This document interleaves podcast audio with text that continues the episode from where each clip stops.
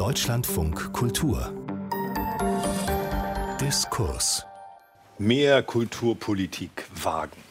Das könnte der Schlachtruf der neuen Ampelkoalition werden. Wir wissen es noch nicht. Aber wir wollen immerhin darüber sprechen, was da mehr gewagt werden könnte. Hier im Kulturpolitischen Salon im Deutschen Theater, den Deutschlandfunk Kultur mit dem Deutschen Kulturrat und dem Deutschen Bühnenverein veranstaltet. Dazu begrüße ich, Corona-bedingt wieder im Max-Reinhardt-Zimmer, Lavinia Frei, Geschäftsführerin der Abteilung Programm und Projekte der Stiftung Humboldt Forum, Christiane Peitz, Redakteurin im Kulturressort des Tagesspiegels, Thomas E. Schmidt, Redakteur im Feuilleton der Zeit und Olaf Zimmermann, den Geschäftsführer des Deutschen Kulturrates. Herzlich willkommen. Mein Name ist Hans-Dieter Heimendahl. Das beherrschende Thema im Kulturbereich ist leider immer noch die Pandemie, der ihretwegen eingeschränkte Betrieb in vielen Kulturinstitutionen und die Frage, wie die Kultur dastehen wird, wenn die Pandemie tatsächlich einmal kein Thema mehr sein sollte. Der Bund hat viel Geld in die Hand genommen, zwei Milliarden für das Neustart Kulturprogramm und weitere zweieinhalb Milliarden für den Sonderfonds, der Corona-bedingte Einschränkungen und Ausfälle von Veranstaltern absichern soll. Damit scheint es gelungen, schien es gelungen, den Kulturbereich zu schützen und durch die Pandemie gerettet zu haben. Aber nun nimmt die vierte Welle Fahrt auf und führt zu neuen Beschränkungen. Christiane Peitz, müssen wir die Maßnahmen verlängern oder reichen diese Pakete? Na, ich hoffe, dass noch Geld ist in diesem Ausfallfondstopf, denn ich fürchte, der wird jetzt wieder gebraucht. Wir haben ja jetzt in immer mehr Bundesländern die 2G-Regelung. Das heißt, es können weniger Leute in die Häuser kommen, in die Theater, in die Kinos gehen. Die Frage ist eben auch, ich äh, beobachte das an mir selbst, es wird einem zunehmend unbehaglicher. Also auch wenn man die Maske am Platz abnehmen darf, dann lasse ich sie doch beim Konzert vorgestern habe ich sie aufgelassen, einfach weil ich mich wohler fühle. Und ich kann mir gut vorstellen, dass das in den nächsten Wochen und Monaten noch sehr viel mehr wird, dass Menschen vielleicht doch lieber zu Hause bleiben und weder ins Theater gehen noch in die Kneipe gehen. Und dann wird es für die Kultur wieder sehr dünn, dann bleibt das Publikum wieder weg. Und wir haben ja, und das ist vielleicht auch eine Aufgabe, mehr Kulturpolitik wagen für den oder die Nachfolgerin von Monika Grütters, festgestellt, dass Kultur einfach nicht krisenfest ist. Also wie prekär da sehr viele Existenzen sind, wie wackelig auch die Basis für viele Häuser sind, selbst wenn sie äh, staatlich subventioniert ist. Darüber haben wir uns vorher nie so richtig Gedanken gemacht.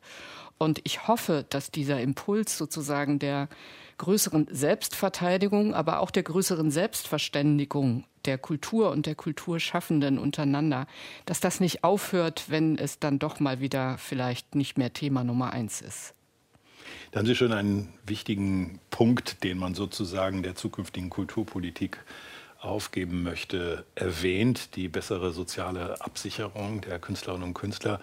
Olaf Zimmermann, der Kulturrat hat schon gemahnt, dass die Hilfspakete verlängert werden müssen. Sie laufen ja zum Teil mit Jahresende aus bis zum Ende des Frühjahrs oder so etwas. Wäre denn damit der Absicherung Genüge getan oder identifizieren Sie weitere Lücken? Naja, erstmal wissen wir natürlich jetzt nicht, wie sich die Pandemie weiterentwickelt. Sie trifft uns jetzt wieder, wieder fundamental. Bad hat es gesagt, und es werden, glaube ich, wieder die Schwächsten sein, die es am stärksten trifft. Das sind nämlich die Solo-Selbstständigen im Kulturbereich, also die Künstlerinnen und Künstler. Und deswegen geht es natürlich nicht nur um diese Hilfspakete, dass die weitergeführt werden äh, können. Also wir haben ja auch gerade die Debatte zum Infektionsschutzgesetz gehabt und da spielte Kultur eben auch eine Rolle. Das vergessen eh immer alle. So, da steht dann die Künstlersozialkasse darin und da werden auch äh, Maßnahmen, die wichtig sind, verlängert, damit die Künstlerinnen und Künstler eben überhaupt dort versichert bleiben können. Aber es ist nicht alles verlängert worden und ich hoffe, dass wir es in den nächsten Wochen jetzt noch schaffen, da nachzuarbeiten, damit wir nicht dort einen großen Exodus haben und die Künstlerinnen und Künstler, die dann jetzt kein Geld verdienen und irgendwo anders zuverdienen müssen, deshalb aus der Künstlersozialkasse herausgeworfen werden. Und ich glaube, Frau Peitz hat genau das richtige Stichwort gesagt. Wir müssen aus dieser Krise, die immer noch nicht zu Ende ist, aber wir müssen daraus lernen und wir müssen auch die Politik verändern. Das heißt, es muss einfach möglich sein, dass man in diesem Beruf als Künstlerin, als Künstler in dem gesamten Kulturbereich einfach vernünftiger davon leben kann. Und dafür müssen die Rahmenbedingungen geschaffen werden. Das wird die zentrale Aufgabe im Kulturbereich in der nächsten Legislaturperiode werden. Und ich hoffe, dass die dann neuen Kulturpolitikerinnen und Kulturpolitikern, auch dann die, die dann also im Kanzleramt oder wo auch immer die Verantwortung dann für den Kulturbereich haben, diese Verantwortung dann auch wirklich annehmen und dann auch schnell zu neuen Regelungen kommen. Wenn das Parteiprogramm der SPD der Maßstab sein wird für die zukünftige Kulturpolitik, dann wird das wohl passieren. Thomas Schmidt, bitte. Wir sind ja, und vielleicht ein letztes Wort zur Pandemie, gewohnt, das Infektionsgeschehen in Wellen einzuteilen oder in Winter. Und diese Einteilung impliziert immer, dass wir sozusagen ein Ende vor Augen haben. Mhm. Ich glaube aber, dass uns das noch sehr, sehr lange begleiten wird und die Schäden an den Institutionen, an den Organisationen, aber auch für die Betroffenen uns noch sehr lange beschäftigen werden. Das heißt, diese Programme, die jetzt glücklicherweise aufgelegt worden sind, werden ja irgendwann auslaufen und dann wird eine strukturelle Unterfinanzierung sichtbar werden. Das heißt, wir werden wieder über Kürzungen reden im Kulturbereich. Wir werden wieder über mangelnde Budgets äh, sprechen. Das ist durch die Hilfspakete herausgezögert worden, aber es wird uns ereilen. Ist das eine Aufgabe für Kulturpolitik, die noch zu wenig identifiziert worden ist, jenseits der Unterstützung, um durch die Pandemie zu kommen, danach eine Art von Bestandsaufnahme zu machen und Maßnahmen zu ergreifen, um den Weg in eine Normalität wieder Wenn zu Wenn die neue Koalition bereit wäre, tatsächlich eine Bestandsaufnahme zu machen, wäre das sehr zu begrüßen. Aber meiner Erfahrung nach in den letzten Jahrzehnten, es gibt keine langfristige Kulturpolitik. Kulturpolitik ist immer ein Anhängsel der Finanzpolitik und ist immer abhängig von der Budgetlage des Bundes oder der Länder. Äh, infolgedessen wird ausgegeben, was noch übrig ist und was der Kultur zugeteilt wird. Aber eine langfristige Planung, die auch im Blick hat, dass es strukturelle Unterfinanzierung gibt durch höhere Löhne, durch äh, höhere Kosten, äh, Energiekosten etc. pp. Das habe ich in der Kulturpolitik noch von keinem Politiker so gehört. Selten hat ein Thema in einer Weise das Selbstverständnis von Kulturinstitutionen herausgefordert, ja vielleicht sogar erschüttert, wie die Debatte um die Restitution von Kunst- und Kulturgütern, die von den Kolonialmächten geraubt oder unrechtmäßig erworben wurden. Praktisch alle Museen mit ethnografischen Sammlungen sind davon betroffen und im Mittelpunkt, kann man sagen, der deutschen Debatte das Humboldt-Forum. Lavinia Frei, Sie sind Geschäftsführerin der Abteilung Programm und Projekte der Stiftung Humboldt-Forum, sind also jetzt nicht unmittelbar verantwortlich für die Ausstellung, aber gleichwohl, wie haben Sie es wahrgenommen? Warum ist es nicht gelungen mit dem Humboldt-Forum? Das wäre doch eine große Chance gewesen, vom Start weg beispielhaft das neue Selbstverständnis eines Museums mit einem solchen ethnografischen Bestand zu präsentieren. Ja, vielen Dank. Tatsächlich ist das natürlich die Hoffnung langfristig, dass wir in ein postethnologisches Museum uns hineinbewegen können. Und das Humboldt-Forum war ja lange Zeit auch vor allem Projektionsfläche. Und das Großartige ist, dass am Humboldt-Forum, glaube ich, sich Debatten entzündet haben und so eine Beschleunigung bekommen haben, wo andere Institutionen, wir hatten letzte Woche ein ganz tolles Gespräch mit Leontine Meyer vom Mensch, wo sie sagt, wir können quasi in eurem Windschatten sehr viel mehr machen. Also wir können Dinge ausprobieren, wo wir viel weitergehen können. Natürlich wünschen wir uns das insbesondere auch bei uns im Humboldt-Forum. Und ich sage immer, es gibt wie eine Gleichzeitigkeit der Ungleichzeitigkeit. Wir haben Ausstellungsbestände drin jetzt in der Eröffnung des Westflügels, die vor zehn Jahren geplant wurden. Jetzt kann man natürlich sagen, ja, das kann man ja alles umplanen, aber bei 40.000 Quadratmeter Fläche muss man irgendwann auch mal anfangen, weiterzumachen.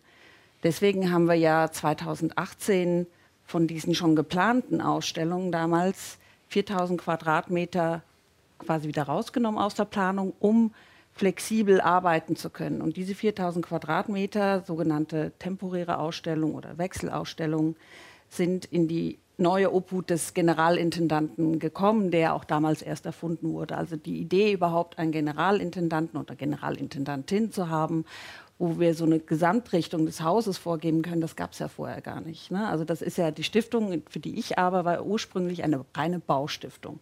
Mussten wir einen großen Kulturwandel herbeiführen.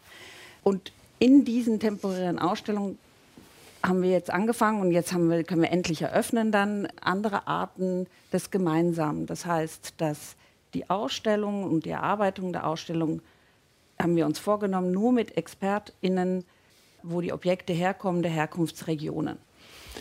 Thomas Schmidt, wie schauen Sie auf dieses Unterfangen? Frankreich steht irgendwie glänzend da mit einem Präsidenten, der schlicht die Rückgabe, die Restitution aller unrechtmäßig erworbenen, erbeuteten Kulturgüter ankündigt. Ist es ein konzeptionelles Problem auf der Museumsebene oder ist es ein Mangel einer klaren kulturpolitischen Vorgabe? Nein, ich bin gar nicht mehr so, so schrecklich kritisch. Es hat sich sehr viel gewandelt.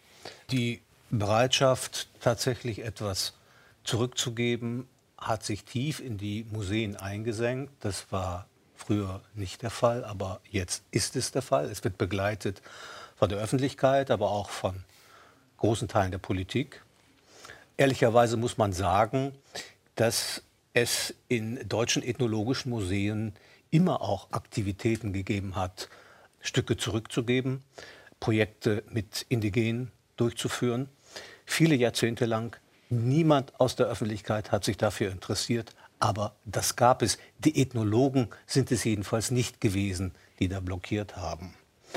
Jetzt hat äh, der französische Präsident natürlich sozusagen das Prä und den großen Aufschlag, weil er sehr spektakulär erst dieses Versprechen gegeben hat und zu aller Überraschung dann auch noch gehalten hat.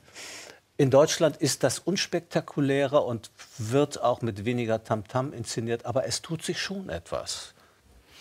Bitte, Frau Peitz. Ich finde das, ich würde gerne das Stichwort mit der Projektionsfläche nochmal aufgreifen.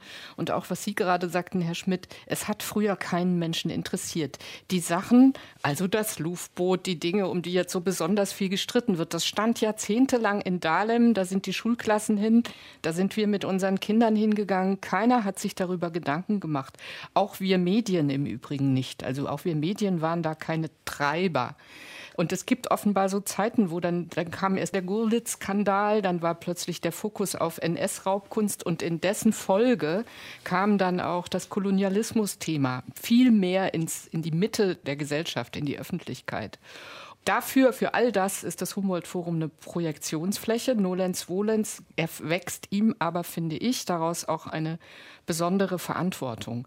Und ich hatte lange den Eindruck, dass gerade die Stiftung Preußischer Kulturbesitz als einer der Bewohner des Humboldt-Forums da eher getrieben werden musste, sogar von der Kulturstaatsministerin, der manchmal der Geduldsfaden gerissen ist und die gesagt hat, natürlich müssen wir alles zurückgeben, was aus Unrechtskontexten stammt. Und selbst wenn die Museen dann halb leer sind, so ein Satz hätte ich zum Beispiel gerne mal von Herrn Patzinger gehört. In dieser Deutlichkeit hat er das lange nicht gesagt. Also es tut sich etwas, aber es ging mir die ganze Zeit ein bisschen zu langsam. Ich hoffe, dass es jetzt tatsächlich Fahrt aufnimmt. Also nächstes Jahr sollen ja zum Beispiel alle Eigentumsrechte an den Benin-Bronzen oder Benin-Objekten wieder nach Nigeria, korrigieren Sie mich, wenn es falsch ist, übertragen werden.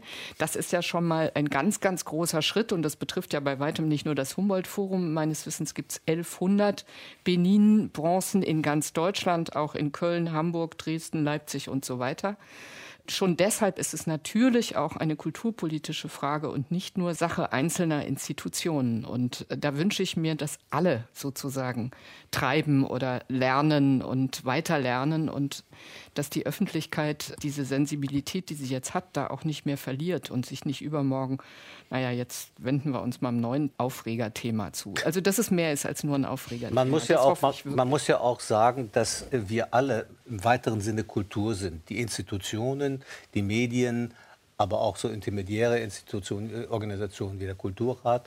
Und wir bilden, das muss man dann doch sagen, eine Art lernendes System im Lauf der Zeit. Und ich glaube, das ist bei dem Thema Restitution eigentlich hm. gelungen. Vielleicht ist das zu langsam, vielleicht ist das hier und da auch nicht mit der nötigen Emphase versehen. Aber im Rückblick auf die letzten zehn Jahre, muss ich sagen, hat sich sehr viel getan. Und da war das Humboldt-Forum nicht nur Projektionsfläche, sondern auch Katalysator eines solchen Prozesses? Ich glaube, wir müssen den Blick aber viel größer machen, weil die Restitution ist ja nur ein Aspekt ja. quasi einer Kolonialismusdebatte. Ne? Also äh, es geht jetzt nicht nur um deutschen Kolonialismus, sondern insgesamt um die Frage, wie kamen die Objekte hierher. Und das betrifft nicht nur ethnologische Museen, das betrifft überhaupt Museen. Und die Frage ist, was ist Museum für eine Institution? Und was wollen wir künftig für Museen haben und wie wollen wir künftig gemeinsam arbeiten. Und wir sind noch weit davon entfernt, dass wir da angekommen sind. Das braucht unendlich viele Ressourcen, äh, wirklich zu restituieren, wahnsinnig viel Vorarbeit. Und es ist ja erst der Beginn einer künftigen Zusammenarbeit, wo wir uns wirklich gemeinsam um diese Objekte kümmern, in dem Sinne nicht, dass wir sie jetzt hier behalten, aber der Zusammenarbeit in Museen, in Kulturarbeit und so weiter. Danke, Olaf Zimmermann. Man muss, glaube ich, diese beiden Themen, nochmal Humboldt-Forum und Restitution, irgendwie schon trennen. Das ist nicht dasselbe. Ich finde, dass dieses Humboldt-Forum schwer an politischen Entscheidungen trägt. Das hat ja schon damit angefangen, dass man ein Schloss rekonstruiert hat und damit natürlich äh, letztendlich ja eine Vorgabe gesetzt hat. Dann hat man, hat die Politik letztendlich gesagt, wie das strukturiert und organisiert sein soll. Nicht unmittelbarer Teil der Stiftung Preußischer Kulturbesitz. Das war ja auch eine politische Entscheidung, damit man die Stiftung Preußischer Kulturbesitz mal ein bisschen zur Reform antreiben kann. Ja. Dann hat man letztendlich so viele Mieter in dieses Haus hineingesetzt. Ja. Also das ist ja das Land Berlin, das ist die äh, Humboldt-Universität, das sind die verschiedenen Museen, das ist der Bund. Ich glaube, das, was das Humboldt-Forum nicht braucht, ist noch mehr politische Ansage. Also wir brauchen jetzt nicht irgendwie einen neuen Kulturminister und eine Kulturministerin, die jetzt sagt, aber jetzt weiß ich ganz genau, was das Humboldt-Forum werden soll, sondern ich finde, es muss das Humboldt-Forum jetzt einen Weg finden. Das heißt, auch die Akteure in diesem Haus müssen untereinander einen Weg finden, wie man mit dieser Frage umgeht. Der ist bisher nicht gelungen. Also wenn man bisher in dieses Haus hineinkommt, dann finde ich, kann man nicht erkennen, dass das irgendwie aus einem Guss wäre wäre. Man kann nicht erkennen, dass das eine gemeinsame Idee der unterschiedlichen Partner ist. Und ich finde, das können wir erwarten. Also, dass die sich zusammentun, aber die müssen das, glaube ich, tun, ohne dass ständig die Politik ihnen über die Schulter schaut und sagt, wir hätten dieses noch anders gemacht oder dieses noch anders gemacht. Und deswegen glaube ich, das Humboldt-Forum ist nicht alleine verantwortlich für die Situation, in der es jetzt steckt, sondern das sind kulturpolitische Verantwortungen über viele Jahre gewesen, nicht wahr, die es in diese schwierige Lage gebracht hat. 있습니다. Und eine Hypothek, die auch die Politik quasi dem Humboldt-Forum aufgebürdet hat, ist ja noch eine ganz andere, gerade im Moment aktuell, die Geschichte mit den anonymen Großspendern. Den namentlichen, bei einem ist jetzt eben öffentlich geworden, dass der sich antidemokratisch geäußert hat, auch antisemitisch. Deshalb wurde jetzt das Medaillon für Erhard Bödecker entfernt. Aber es gibt eben ganz viele anonyme Großspender, wo noch nicht einmal die Stiftung selber, noch nicht einmal der Stiftungsrat, jedenfalls wurde mir diese Auskunft äh, gegeben, die Namen kennt. Und da fände ich es mal auch so eine kleine Hausaufgabe für künftige Bundeskulturpolitiker, eine Transparenzklausel wie bei den Parteispenden einzuführen, dass man ab, ich sag mal, 50.000 Euro oder ab irgendeiner hohen Summe verpflichtet ist, die Namen bekannt zu geben. Denn das ist eine wirkliche Hypothek für die Stiftung Humboldt Forum. Ähm, die Spenden hat der Förderverein eingesammelt, der überhaupt die Schlossidee erst in die Öffentlichkeit gebracht hat.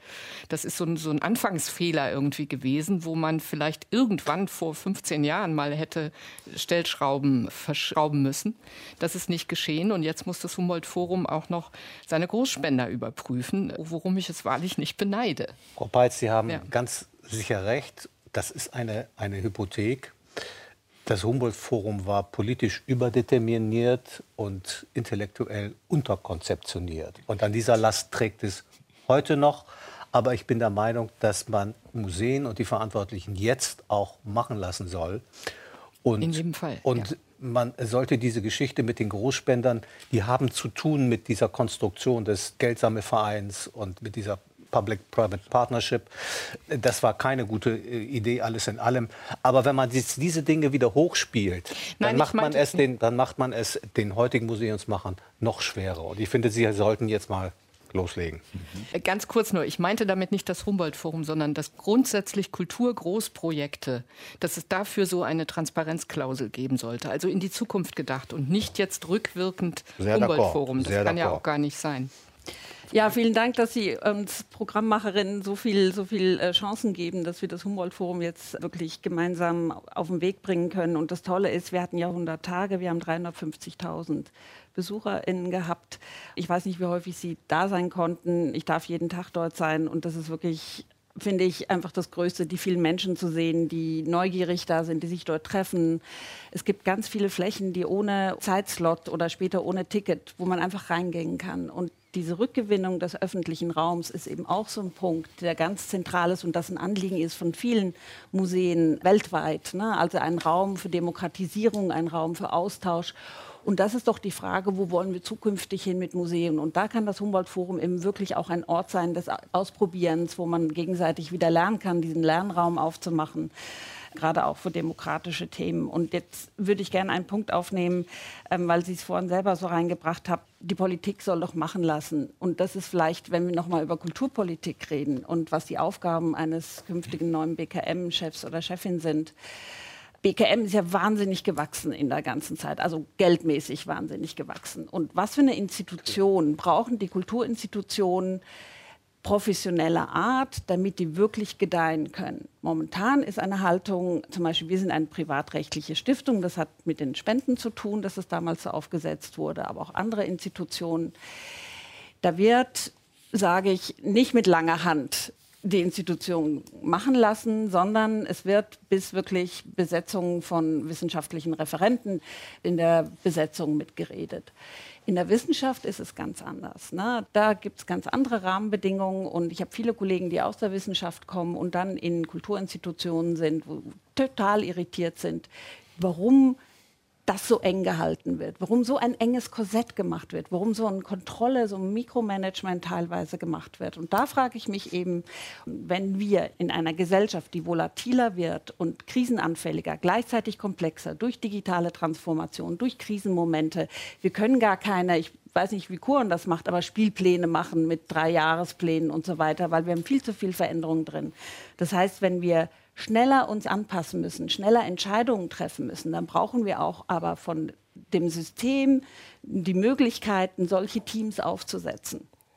Und das ist eine andere Art zu arbeiten. Bitte, Olaf Zimmermann. Das finde ich ein ganz wichtiges Thema. Ich würde ganz gern nur ein Wort noch mal vorher zu dem, zu dem Thema private Spenden sagen, weil das, glaube ich, schon noch ein ganz wichtiger Punkt ist, weil das zeigt ja auch so ein bisschen eine verrückte Idee, wie öffentliche Kulturbauten entstehen sollen. Ich finde, wenn die öffentliche Hand es sich nicht leisten kann, dieses Gebäude zu bauen, dann ist das bedauerlich, ja, aber dann muss man eine Entscheidung treffen und dann kann man es eben nicht bauen. In Berlin hat man beim Aufbau des Humboldt-Forums diese Entscheidung nicht getroffen, sondern man ist die Idee eines Mannes gefolgt, der gerne ein Schloss rekonstruieren wollte und hat gesagt, dann musst du eben die Fassade äh, finanzieren und da suchst du dir Privatspender dafür. Jetzt könnte man sagen, ach, alles Schnee von gestern, die Fassade ist fertig, das Humboldt-Forum steht. Nein, diese Personen und besonders dieser Mann haben auch jetzt noch zentrale Einfluss darauf. Die wollen weiter bauen, ja, die wollen auch weiter verändern. Sie sind, wenn man so will, ein zusätzlicher Intendant, ja, äh, der also da mitarbeitet. Und ich finde das vollkommen falsch. Und ich finde, dass das wirklich, dass auch die Politik einfach mal in diesem Bereich klar sagen muss, wo auch eine Grenze erreicht ist. Ich finde, die wird im Moment bei den privaten Spendern in diesem Haus weit überschritten. Und das liegt natürlich ein bisschen daran, dass die Politik und auch die Kulturpolitik, und zwar nicht erst in den letzten Jahren, schon seit einigen Jahren, natürlich schon manchmal so etwas wie Allmachtfantasien hat. Ja? Also, dass sie glaubt, weil man jetzt Kulturpolitik macht, dann wäre man auch gleichzeitig eben Leiter oder Leiterin der Kultureinrichtung. Das ist man mitnichten. Ja, das ist man mitnichten. Und das muss man vielleicht auch klar sagen. Und ich finde, das muss man auch jetzt, wir stehen ja jetzt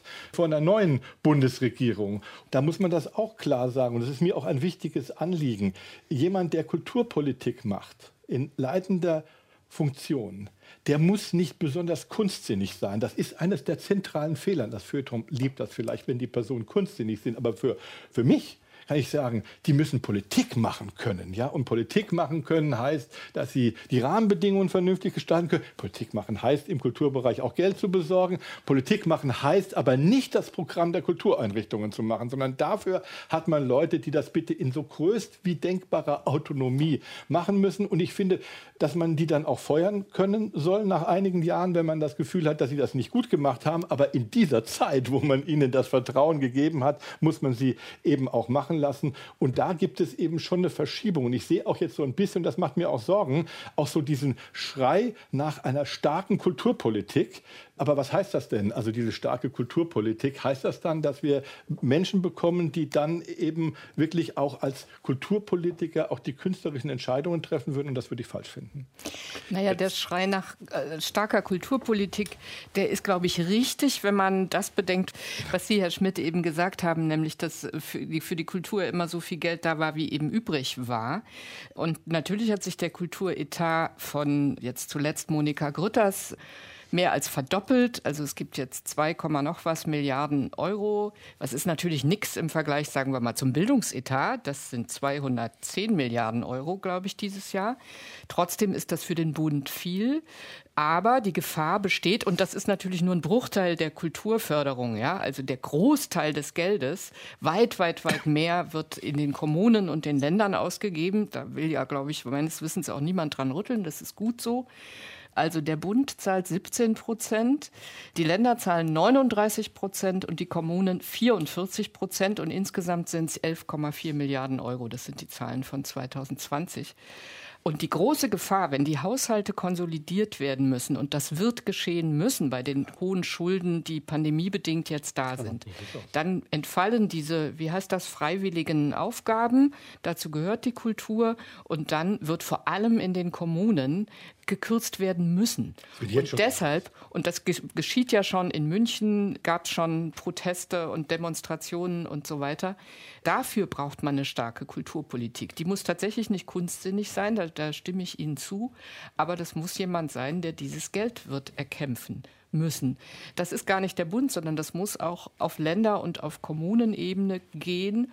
Und wenn wir dann vielleicht doch mal irgendwann was so hab, sowas haben wie Staatsziel Kultur im Grundgesetz verankert, dann ist es vielleicht auch auf kommunaler Ebene einfacher für die dortigen Player, für ihr jeweiliges Geld zu kämpfen. Das glaube ich.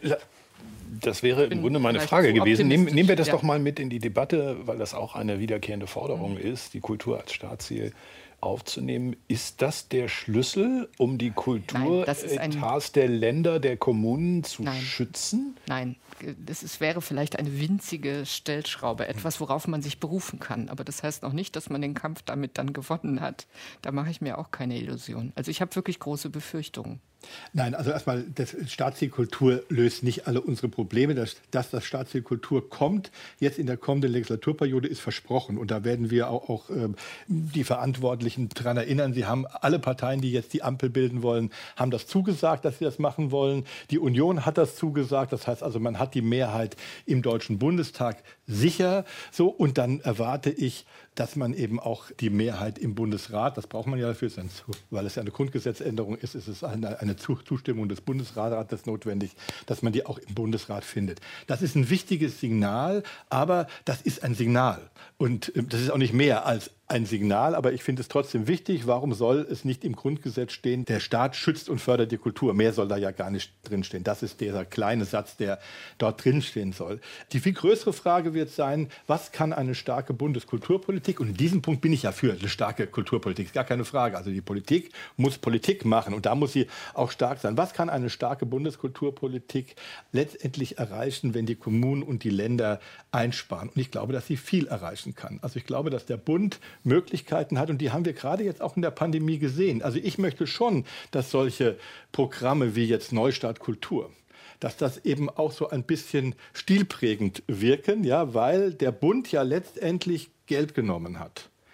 Er hat gesagt, ich gebe das nicht selbst an die verschiedenen örtlichen Strukturen, sondern ich nehme die Zivilgesellschaft zu Hilfe, nämlich die Verbände im Kulturbereich, und die haben dann diese zwei Milliarden Euro verteilt. Letztendlich ist der Sprung des Bundes über die Länder an die Kommunen gelungen in diesem Bereich. Und ich hoffe sehr, dass wenn wir jetzt diese massiven Einsparungswellen haben, die sich jetzt anzeigen und natürlich leider wird der Kulturbereich immer besonders stark zur Ader gelassen, weil man das besser kann, weil es eine sogenannte freiwillige Aufgabe ist, dass der Bund, der in der Regel immer fester bleibt in diesen Bereichen, eben auch solche Sonderprogramme oder Notfonds oder wie es auch immer auflegt, damit wir bestimmte Sachen finanzieren können und damit wir damit auch die Länder nochmal an ihre Verantwortung erinnern können. Weil ich kann es echt nicht mehr hören. Ich kriege jeden zweiten Tag kriege ich zu hören, die Länder haben eigentlich die alleinige Kulturverantwortung in Deutschland. Da sage ich, ja bitte, dann macht doch. Ja, also wer hindert die Länder denn daran, das zu machen? Ich würde mir wünschen, dann würden sie ihre Verantwortung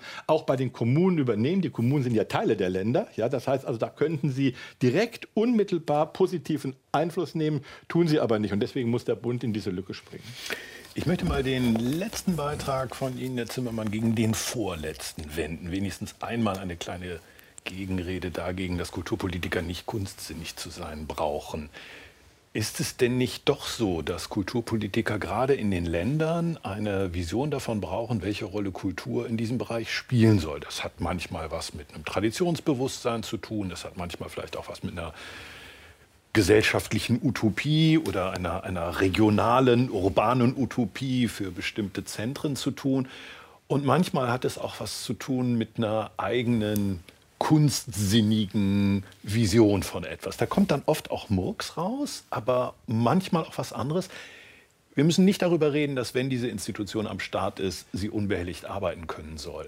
Aber ist es nicht tatsächlich so, dass es Kulturpolitiker mit Kunstsinn braucht, sowohl für den Schutz von, von dem, was da ist, als auch für die Entwicklung in eine Richtung, die vielversprechend ist? Denn eine reine Verwaltung hilft doch nicht. Nein, aber erstmal ist es so, es schadet niemand, keinem Mensch in diesem Land, wenn er sich mit Kunst beschäftigt, wenn er ins Theater geht und wenn er Bücher liest und, und all diese Sachen macht. Das ist gut. Und das gilt ganz besonders auch für Politiker. Also wünsche ich mir, dass sie das tun. Aber um erfolgreich Politik für den Kulturbereich zu machen, muss ich jetzt nicht anfangen zu zählen, wie oft jemand im Theater war und wie viele Bücher er gerade oder sie gerade gelesen hat, sondern da ist es, finde ich, viel wichtiger, kann man Politik machen? Ist man eingebunden in seine Fraktion? Hat man die Möglichkeit, Mehrheiten zu besorgen, damit man gewisse gesetzliche Veränderungen machen kann? Das sind die Punkte. Und ich, mein Wunsch ist einfach nur, dass wir endlich anfangen, den Kulturbereich als ganz normalen politischen Bereich zu sehen, wie andere Bereiche auch. Weil in anderen Bereichen würde man diese Frage auch nicht stellen, ja, sondern äh, da ist es auch nicht die Frage, habe ich ganz viel Verständnis für, für Wirtschaftspolitik und war ich selbst Doch. mal Unternehmer? Nein, nein, die, die, die Wirtschaftspolitiker in diesem Land sind in der Regel keine Unternehmer gewesen, Gut, sondern wir, haben das wir, anders wir wollen gemacht. Nicht vertiefen. Aber, aber die Botschaft ist, glaube ich, angekommen. Frage, dass man, dass man die politischen Kenntnisse in den Vordergrund stellt und okay, nicht das Durchsetzungsvermögen. Aber, aber die Frage geht doch vielleicht noch mal in eine andere Richtung und das ist dann egal, in welcher Sparte oder welchem Feld hm. es sich bewegt. Wo kriege ich die Visionen hin, wo die Gesellschaft sich hinbewegt, was sie braucht? Ne? Also jetzt die Frage von der Aufarbeitung des Kolonialismus, ähm, wie müssen sich Museen entwickeln? Also wie kriege ich als Kulturpolitikerin, egal ob Land oder Bund, wie stelle ich sicher, dass ich all die Informationen kriege, dass ich weiß, wohin meine Vision geht. Weil ich glaube nicht, dass, dass das eine geniale Hirn das so kann, weil mhm. wir arbeiten in Netzwerken. Wir arbeiten daran, dass Information zusammenkommt. Und wie gestalten wir Netzwerke? Wie sorgen wir dafür, dass es divers ist? Wie sorge ich dafür, dass ich wirklich von allen Parten der Gesellschaft das richtige Feedback kriege? Das muss organisiert werden. Das muss auch professionell organisiert werden. Wie sorge ich dafür, dass Positionen richtig besetzt werden? Wer bestimmt, welche Positionen besetzt werden? Wie sind Gremien aufgesetzt? Sind die divers aufgesetzt? Sind die geschlechtergerecht aufgesetzt? Damit wir nicht wieder, wie jetzt in den letzten drei Jahren, neun Positionen in Leitungspositionen mit Männern besetzt kriegen. Das ist alles noch nicht, was Herr Zimmermann meinte.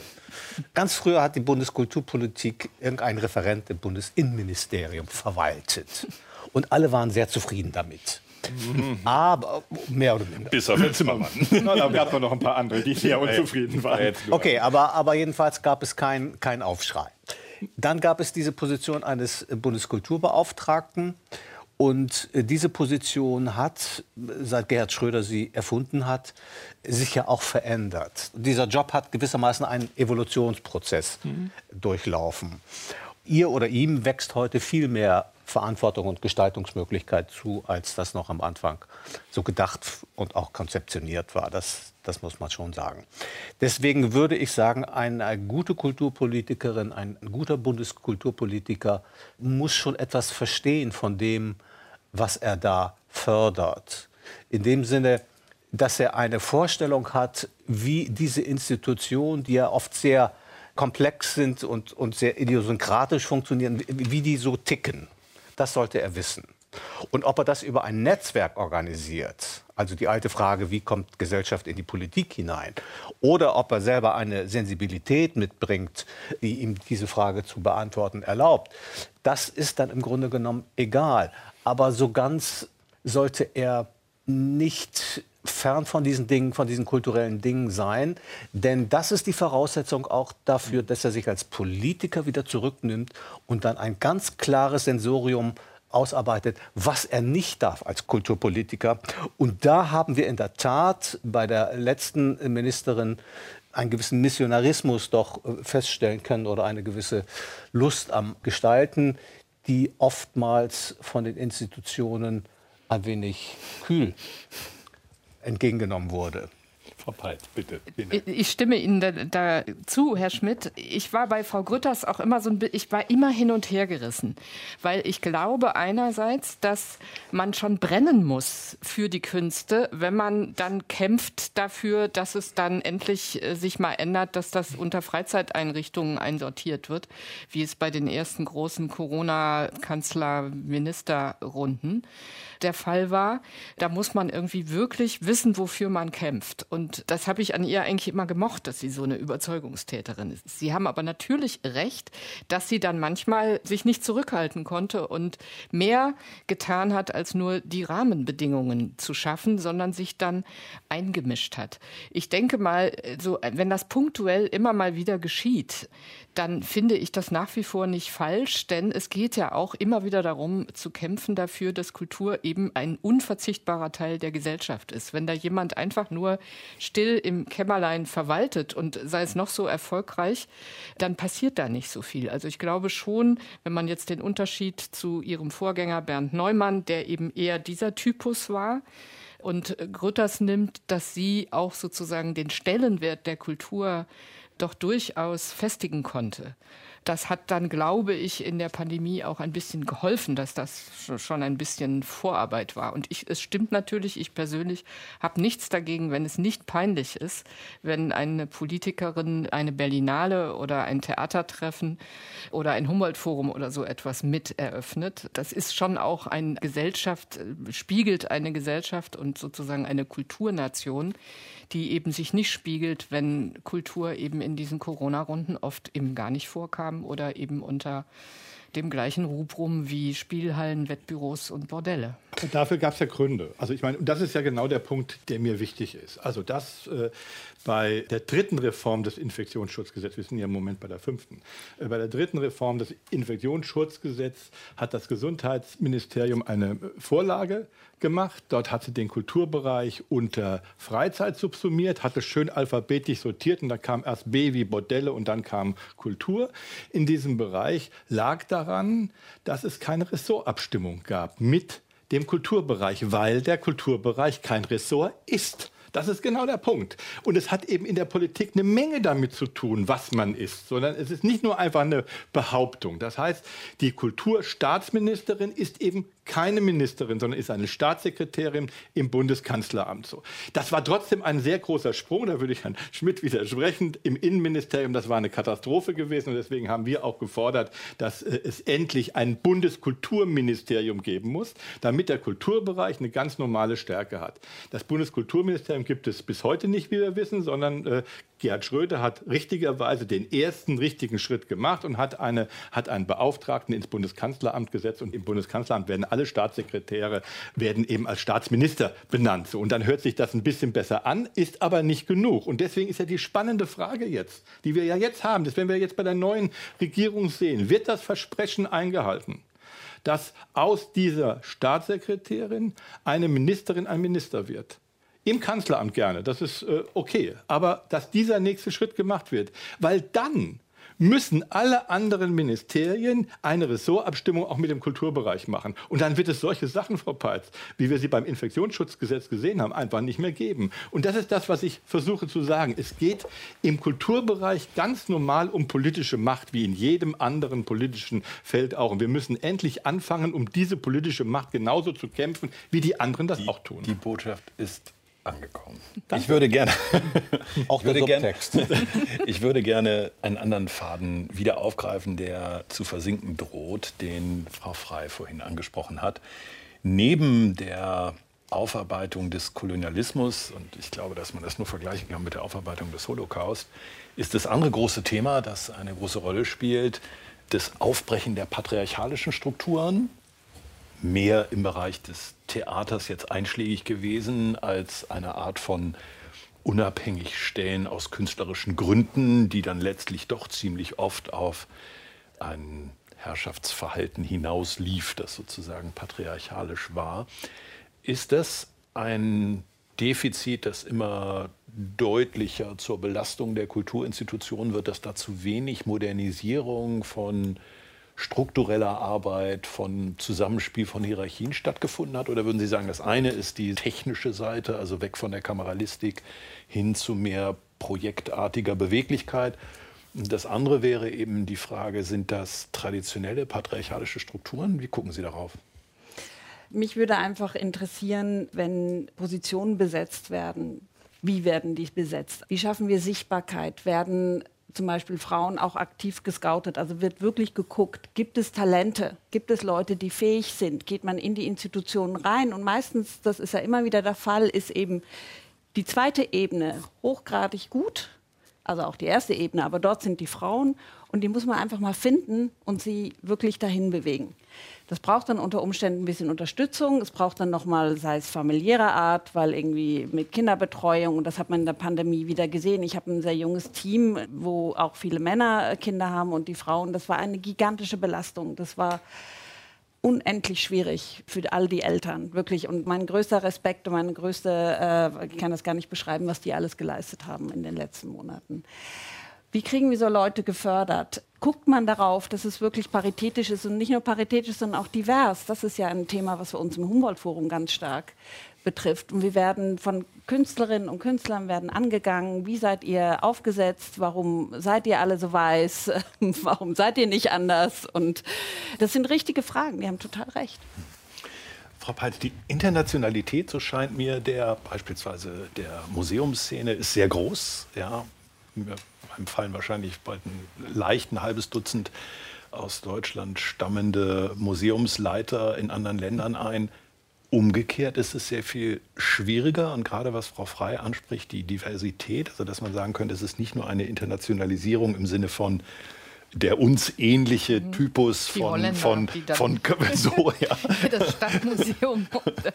ähm, wie, wie, kommt das? Haben Sie Erklärung dafür? Gibt es da ein bestimmtes Versäumnis oder mangelnde Offenheit? Was ist das? Ich glaube, dass das nicht etwas ist, was speziell der Kulturszene anzulasten ist, sondern das ist insgesamt, wir sind jetzt sensibilisiert für den Kolonialismus, wir sind dankenswerterweise sensibilisiert für Diversität, wir sind zum, ich weiß nicht wievielten Mal sensibilisiert für Männer, Frauen Gleichstellungsfragen. Also ich bin auch nicht mehr die Jüngste, also das begleitet mich seit 40 Jahren und ich bin es langsam müde. Ich war immer gegen die Quote. Ich bin seit zwei, drei Jahren für die Quote, weil ich gesagt habe, naja, wir setzen uns schon durch, wir guten Frauen. Dieser Plan A hat irgendwie nicht geklappt, weder in der Politik noch in der Kultur noch in den Medien, egal wo man hinschaut, noch bei den DAX-Unternehmen. Also denke ich, probieren wir halt mal Plan B aus. Vielleicht klappt der ja. Und ähm, ich setze voraus, und da ist es mir völlig egal, ob äh, die, die Nachfolgerin von äh, Frau Grütters ein Mann oder eine Frau ist, dass diese Person das genauso weiterführt, wie sie damit zumindest angefangen hat. Also sie hat ja sehr viel, gerade was Gremien angeht, getan, dass paritätische Besetzungen, das gibt es ja teilweise jetzt schon, das ist nur ein Anfang. Sie haben völlig recht, das Problem ist, wenn man jetzt die Nachfolge bei der Berlinale, also Personalien, die es in den letzten Jahren gab, oder einen Generalintendanten für das Humboldt-Forum sucht, da ist es sehr schwer, Frauen zu finden, wenn man in die ersten Reihen guckt. Also muss man anders vorgehen. Wir haben ja im, im Deutschen Kulturrat uns seit vielen Jahren oder beschäftigen uns seit vielen Jahren mit diesem Thema. Schon vor 20 Jahren haben wir die ersten äh, Studien zur Verteilung Männer und Frauen im Kulturbereich gemacht.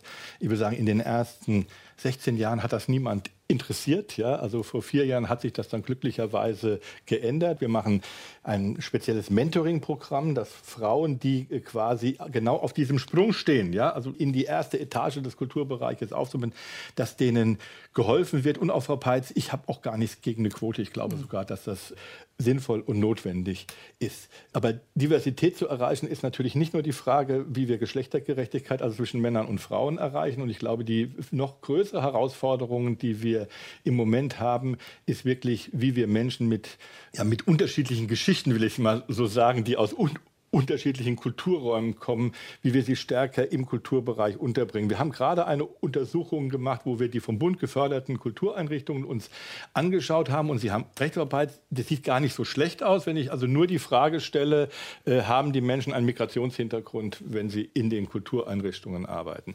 Wenn ich dann aber genauer hinterschaue und die Frage stelle, äh, welchen Migrationshintergrund haben, dann sieht das eben schon anders aus. Und es ist zum Beispiel ein spannender Befund, dass besonders die Menschen, die einen türkischen Migrationshintergrund haben, ja, besonders wenig in unseren Kultureinrichtungen beschäftigt sind obwohl sie einen so großen Anteil in unserem Land ja stellen. Mhm. So. Und da müssen wir uns ja darüber Gedanken machen, was heißt das? Und wir versuchen gerade so stärker auch mit diesen Verbänden der türkischen Community ins Gespräch zu kommen. Und etwas Interessantes, was ich dort bisher gehört habe, ist etwas, wo ich mir früher noch nie so eine Gedanken darüber gemacht habe, nämlich, dass man auch weniger Lust hat, in Kultureinrichtungen letztendlich zu arbeiten, also dort erstmal ein Studium zu machen, um dann dort zu arbeiten, weil das kein wirkliches Aufstiegsversprechen beinhaltet, sondern ich gehe da rein, äh, wenn ich Glück habe, kriege ich äh, vielleicht eine Stelle, ich kriege aber eben letztendlich keine wirklichen Aufstiegsmöglichkeiten, ich verdiene wenig, ich kann wenig damit strotzen, ich kann gut äh, in, in, meiner Familie sagen, ich, ich, will jetzt Ärztin werden oder ich will Rechtsanwalt aber, werden, aber äh, ich will Kulturgeschichtler werden. Ist das, nicht ein, ist das nicht auch ein inhaltliches Thema, dass so wie unsere Kulturinstitutionen aufgestellt sind, wir einem bestimmten Kanon dann letztlich eben doch folgen und Kultur der Bevölkerungsgruppen mit Migrationshintergrund zu wenig aufnehmen, zu wenig integrieren oder umgekehrt Angebote machen, die die nicht erreichen?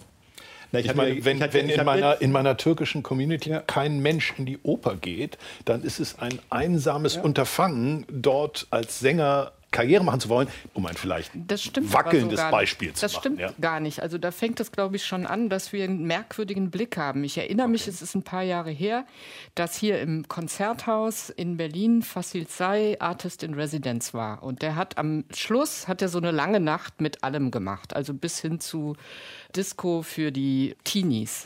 Und er hat Musiker aus arabischen Ländern, türkischen und arabischen Ländern eingeladen, um mit ihm das Konzert, da ich bin nach dreieinhalb Stunden gegangen, da war es noch nicht zu Ende. Und der große Saal des Konzerthauses war voll mit der türkischen Mittelschicht, die in Berlin lebt ganz normale Leute, nur dass man sah, die sehen ein klein bisschen anders aus, als wir hier aussehen. Und das waren gebildete, gut situierte Leute, die sind da in Berlin. Die muss man nur ansprechen. Und das tun ja auch Institutionen. Also die, die komische Oper tut sehr viel, ja, bis hin zu, dass die Untertitel für die Opern, die man im Stuhl, Vorderstuhl eingeblendet sieht, die gibt es auch auf Türkisch. Ich weiß nicht, ob es das auch in der Staatsoper gibt. Ich glaube nicht. Aber die Angebote sind da und wenn man auf die zugeht, wenn man für die ein attraktives Programm macht, dann sind die da. Die, dieses Publikum gibt es. Es ist nicht wahr, dass es das Publikum nicht gibt. Das freut mich. Herr Schmidt. Wenn wir über diese Dinge reden, finde ich, müssen wir auch ehrlich drüber sprechen. Es gibt im Augenblick eine unglaubliche, alles wegschwemmende Euphorie, dass gewissermaßen die ganze Gesellschaft abgebildet werden muss in Kultur und Kulturinstitutionen. Ja, dass sich sozusagen die Kultur als Spiegel von einer Gesellschaft, wie wir sie gerne hätten, wie wir sie erträumen vielleicht, sein soll. Aber ehrlicherweise hat Kultur auch noch andere Zwecke zu erfüllen. Und das sind Zwecke, die diesem äh, Wunsch entgegenwirken, diametral entgegenwirken. Exzellenz, Experimentalbereitschaft, Traditionspflege, ich sage mal ganz bewusst solche konservativen Dinge. Organisation einer Öffentlichkeit im Stadtraum oder lokal, wie auch immer. Also etwas, was mit Exklusion, was inklusiv ist, aber gleichzeitig mit Exklusion äh, zu tun hat. Also alle diese Dinge, die mit diesen gesellschaftsutopischen Vorstellungen nicht korrelieren, sondern denen entgegenstehen. Und da gibt es kein Rezept und auch keine sozusagen kulturpolitische Weisung. Das ist Gesellschaft, wie sie sich austrägt. Ich Aber glaube, das widerspricht sich gar nicht. Ich glaube, das kann man beides aufnehmen. Also was Sie vorhin auch über Experiment und Exzellenz gesagt haben. Wir haben ja jetzt nur das Glück und auch den Auftrag bei uns, dass wir ja sehr häufig international arbeiten müssen und dürfen. Und für mich persönlich war das mit die größte Chance, der, also einfach der Entwicklung, die ich machen konnte, immer wieder überrascht werde, weil die Dinge immer wieder anders und vielfältiger sind. Und dieses aus von anderen Seiten angucken, wie Sie es auch, Frau Peitz, vorhin beschrieben haben, das schafft wirklich ein Wachsen auch im intellektuellen Sinn und im emotionalen Sinn und als Gesellschaft, dass wir die Dinge immer wieder anders sehen können und verstehen können. Und das ist nicht nur international, das haben wir auch hier. Wir hatten Veranstaltungen äh, mit einer Kollegin, die zu Amazonien forscht und kuratiert.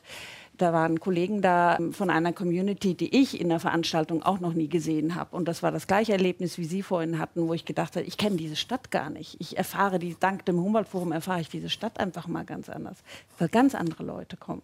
Also für mich anders, für andere völlig normal.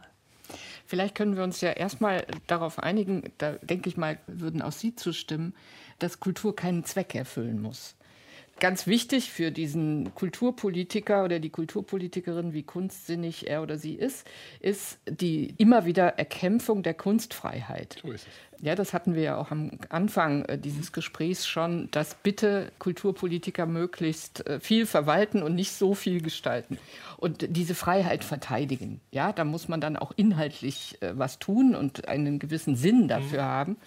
Aber erstmal ist diese Freiheit ein ganz hohes Gut. Deshalb ähm, haben Kulturpolitiker, glaube ich, immer so ein bisschen das Dilemma, dass sie einerseits sich raushalten müssen und andererseits aber natürlich, wenn sie die Rahmenbedingungen, Form und Inhalt haben immer miteinander zu tun, gestalten, dann verändert man irgendwann auch das, was in diesem Rahmen zu sehen bekommt. Und Exzellenz und Experiment gibt es nicht nur in unserem deutschen christlich-abendländischen Kulturraum, die gibt es überall auf der Welt. Und viele von diesen anderen Kulturen leben in einer Stadt wie Berlin zum Beispiel, auch in Städten wie Hamburg oder Köln oder Frankfurt oder München. Man braucht ja nur auf die Dokumenta zu gehen oder auf die Biennale in Venedig. Ich weiß, dass ich da mal vor, ich weiß nicht mehr wann, einigen Jahren zum ersten Mal was von Emeka Okwo gesehen habe, also diese Soundinstallation, wo Menschen aus allen Ländern die deutsche Nationalhymne gesungen haben und er die diese Gesänge vermischt hat. Das war eine ganz großartige, exzellente Arbeit, um das Wort zu benutzen. Jetzt ist er hier in Berlin im Gropiusbau auch mal dabei. Also damals kannte den, oder mir war er jedenfalls vollkommen unbekannt. Inzwischen ist er einer der Stars schon ein bisschen. Das gibt es inzwischen, aber davon gibt es vielleicht noch ein bisschen zu wenig. Das gibt und es. Gleichzeitig so. habe ich aber auch Fragezeichen. Vor 20 Jahren oder so ging das im deutschen Film los. Da gewann Fatih Akin den Goldenen Bären. Es gab Thomas Aslan, es gab ein ganzes Genre von türkischen Filmemachern, die was über die türkischen Communities in den deutschen Großstädten erzählten. Das ist irgendwie wieder verschwunden. Ich dachte, das ist ein Anfang, das geht jetzt weiter. Im Film kommt jetzt endlich äh, die türkischstämmige Bevölkerung an. Aber das ist wieder abgebrochen. Ich gestehe, ich habe keine Erklärung dafür. Also das gibt es sicher alles und das ist auch alles sehr begrüßenswert. Aber Sie gehen, wenn Sie es schildern, gehen Sie in bestimmte Genres hinein und sie gehen äh, gewissermaßen sehr hoch. Je höher sie in der internationalen Kunst gehen, desto weniger spielen diese Dinge eine Rolle, weil sie alle schon reflektiert, eingeblendet und berücksichtigt sind. Aber wenn wir nochmal zurückkehren, da wo Kultur wirklich gemacht wird, in den Kommunen, in den Stadttheatern, da stellen sich schon Fragen, da werden schon sehr direkte Erwartungen auch herangetragen an die Kulturinstitution. Keine Ziele in dem Sinne, dass es jetzt sozusagen verbindliche, politisch verbindliche Zwecke verordnet werden, aber da gibt es schon Erwartungen. Und da ist wird schon die Frage gestellt, macht ihr Bildung, macht ihr Tradition für uns, lässt ihr unsere Gymnasiasten mal einen Schiller sehen oder macht ihr Experimente wie im Humboldt-Forum in Berlin, wo immer das liegt. Also da sind sozusagen die Widersprüche. Im internationalen Kunstbetrieb spielen alle diese Identitätsfragen kaum noch eine Rolle. Da haben wir die Kluft, glaube ich, gut ausgemessen zwischen dem, was kulturelle Wirklichkeit in einer kleinen Kommune dann doch oft ist und dem, was tatsächlich eben auch kulturelle Wirklichkeit international und natürlich auch in den großen Metropolen in Deutschland ist. Mehr Kulturpolitik wagen war unsere Überschrift hier in unserer Aussprache über die großen kulturpolitischen Themen, die wir sozusagen der neuen Bundesregierung mit aufgeben wollen. Das war der Kulturpolitische Salon aus dem Deutschen Theater, den Deutschlandfunk Kultur, der Deutsche Kulturrat und der Deutsche Bühnenverein gemeinsam veranstalten. Ich danke herzlich für die Teilnahme an der Diskussion Lavinia Frei, der Geschäftsführerin der Abteilung Programm und Projekte der Stiftung Humboldt Forum, Christiane Peitz, Redakteurin im Kulturressort des Tagesspiegels, Thomas Schmidt, Redakteur im Feuilleton der Zeit und Olaf Zimmermann, dem Geschäftsführer des Deutschen Kulturrates.